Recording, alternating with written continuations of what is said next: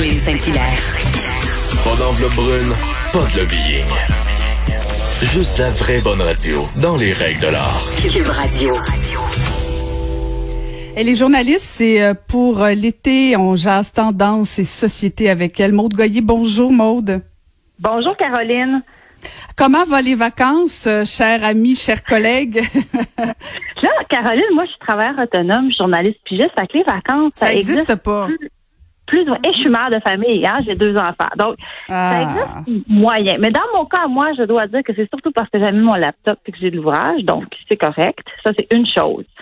Ce dont je voulais te parler, moi, ce matin, euh, aujourd'hui, Caroline, en fait, c'était le- les, les, les mères de famille qui se plaignent de avoir moins de vacances, en tout cas moins de disponibilité. Je te donne un exemple. Une, fille, appelons-la Martine, qui se confie à moi, qui me dit, c'est tout le long de la pandémie, puisque mon salaire est moindre que celui de mon conjoint, c'était moi qui ai fait le sacrifice de mettre mon travail de côté pour m'occuper des enfants. Et on le sait que les enfants avaient ni école ni garderie et la personne qui a souvent pris en charge euh, les devoirs, les leçons de l'école à la maison, ben ça a été beaucoup les mères. Euh, donc elle, elle a vécu ça, gros stress.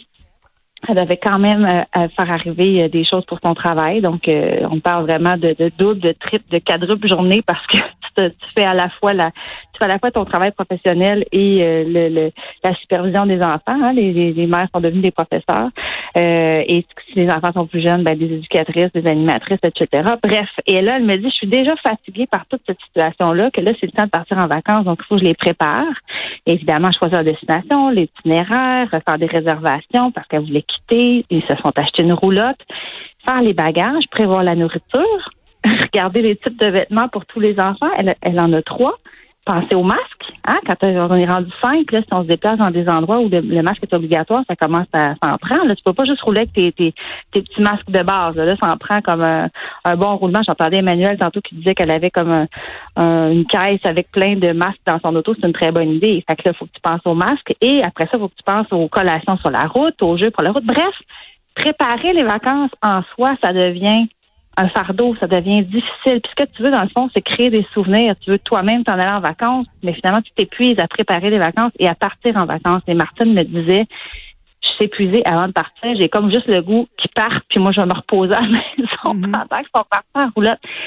C'est ça, c'est difficile, les vacances pour les femmes, pour les mères. Il y a un article récent là, du Slate Magazine, c'est un magazine français qui est en ligne, qui disait que les femmes sont rarement tout à fait en vacances. Ça s'intitule comme ça super intéressant parce que ce que ça met en fait en lumière, c'est que souvent, ok, je, je, je ne veux pas généraliser parce que il y a des couples hétérosexuels avec des enfants, mettons, de moins de 12 ans où la répartition des tâches et de la fameuse charge mentale est bien répartie. Ok, tant mieux. Si il y a des personnes qui m'entendent en ce moment parler qui disent ben là, elle exagère, ben tant mieux si dans votre foyer ça se passe bien puis que c'est bien réparti, c'est génial. Répandez la bonne nouvelle. Euh, la plupart des, des dans la plupart des foyers québécois aujourd'hui, encore aujourd'hui, le partage des tâches liées à l'organisation des vacances, entre autres, il y a un déséquilibre important. C'est les femmes qui accomplissent tout le travail, un travail qui se voit pas, qui est invisible, donc qui revient à mon sujet de prédilection, qui est la charge mentale. La charge mentale, Caroline, tu sais ce que, tu sais ce que c'est. hein? J'imagine que tu as Ah, oui, exactement je sais. Je, je fais juste écouter puis je suis fatiguée. Ouais, c'est ça. Mais la charge mentale, c'est le fait de planifier, anticiper, réguler, gérer, prévoir toutes les tâches pour que tout roule au foyer pour tout le monde. Donc, c'est comme d'avoir l'espèce d'horaire, de, de- l'horaire et la- le calendrier des besoins de tout le monde imprimé dans tes synapses. Tu sais, tu sais exactement, bon, lui, il va avoir telle affaire à faire.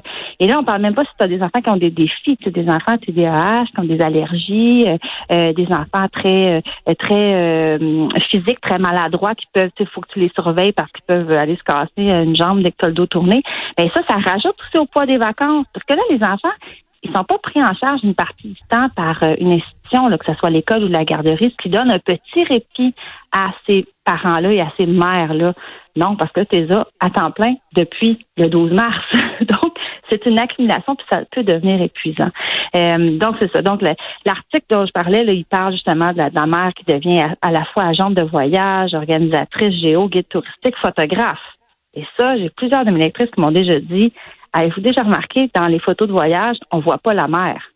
On voit pas la maman parce que elle est derrière la caméra, c'est elle qui prend les photos. Et ça, c'est une bonne illustration de la fameuse charge mentale. La mère se sent dans l'obligation, ça revient à elle, en fait, de prendre des photos puis d'avoir des souvenirs, d'avoir des, des, des belles images des vacances qui sont prises en famille. Puis, ben c'est ça. Puis là où c'est un problème, c'est que les femmes sont épuisées par cette charge-là, la charge des, vacances et de la pandémie, et euh, ça peut mener à, ben c'est ça, de la dépression, un burn-out ou encore la séparation. C'est-à-dire que la mère, à un moment donné, se retrouve tellement, en fait, tellement de sacrifices, de compromis qu'elle se lève un matin puis elle fait comme, ben, qu'est-ce que je fais ici? Puis elle regarde son conjoint et elle dit, ben, je t'aime plus.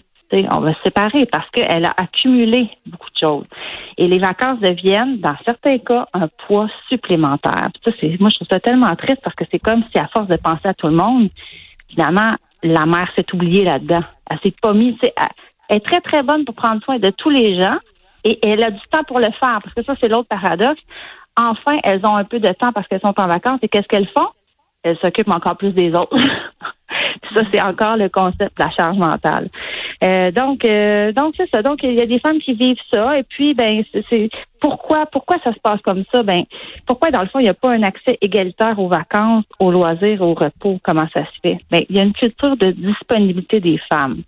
Tu sais, dans le sens que certaines femmes, bon, puis je, je pèse mes mots, c'est pas tout le temps pareil, c'est pas, mais je te parle d'une majorité de femmes encore qui portent la, charge mentale. Les conjoints vont dire, bah, tu fais, tu fais ça mieux que moi. Tu es, meilleur, ça te fait plaisir, t'aimes ça. Et là, ce que ça fait, c'est qu'on entretient la spécialisation de la femme. Parce que là, on le sait, plus on fait quelque chose, plus on devient bon.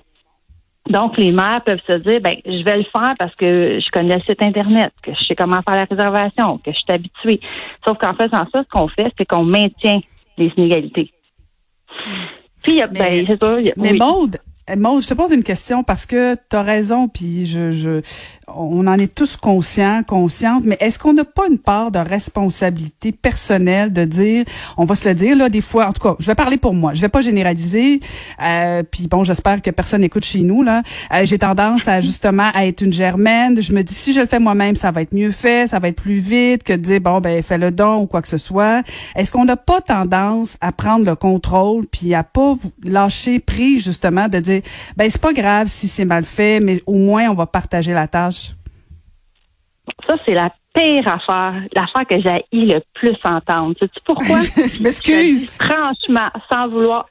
Parce que dans le fond, ce qu'il faut pas dire, c'est que c'est aux femmes à lâcher prise. Parce qu'on est encore en train de dire, c'est de ta faute, c'est à toi de changer. C'est de ta faute si ça se passe comme ça parce que tu n'es pas adéquate. Or, c'est pas ça. La première affaire dont on devrait parler quand on parle de changement mental, c'est l'implication des hommes et des enfants. C'est step up. Parce que si, Caroline, tu te sens comme ça, je, germaine, moi, j'ai ce mot-là. Mais en tout cas, mettons que tu te sens comme ça, puis tu trouves qu'il faut que tu lâches prise.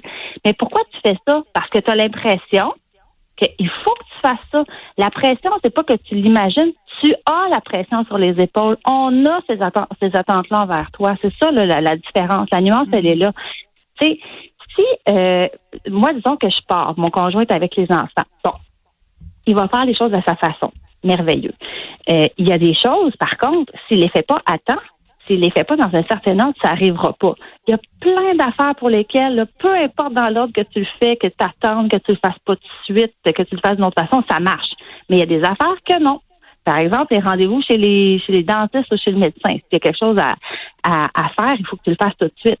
Donc, moi, j'aime pas ça. Je pense pas que c'est dans les solutions de dire hey, slacker les filles. Je dirais plutôt que c'est dans le le se parler. Hein. Là, on fait pas de la télépathie dans un couple, ça n'existe pas. Donc, il faut se parler. L'autre, tu peux pas deviner ce qu'il y a dans notre tête. Première affaire.